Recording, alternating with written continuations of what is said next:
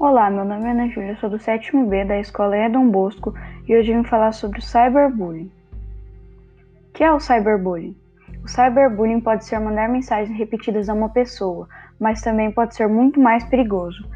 Os cyberbullies pode divulgar dados pessoais da pessoa, humilhá-las, enviar mensagens instantâneas a essas pessoas, etc.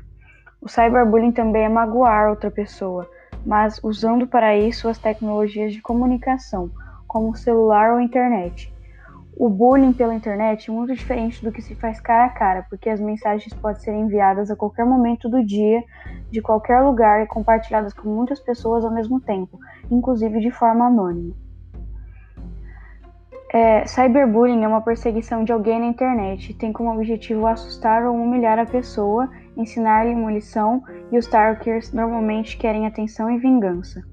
O cyberbullying é crime e pode trazer consequências sérias para a vida da criança ou adolescente.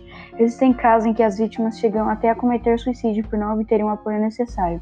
Sendo considerado crime, de acordo com a Lei 13.185, a pessoa que comete cyberbullying, se for maior, será responsabilizada criminalmente e, se for menor, os seus pais ou responsáveis sofrerão as penas da lei.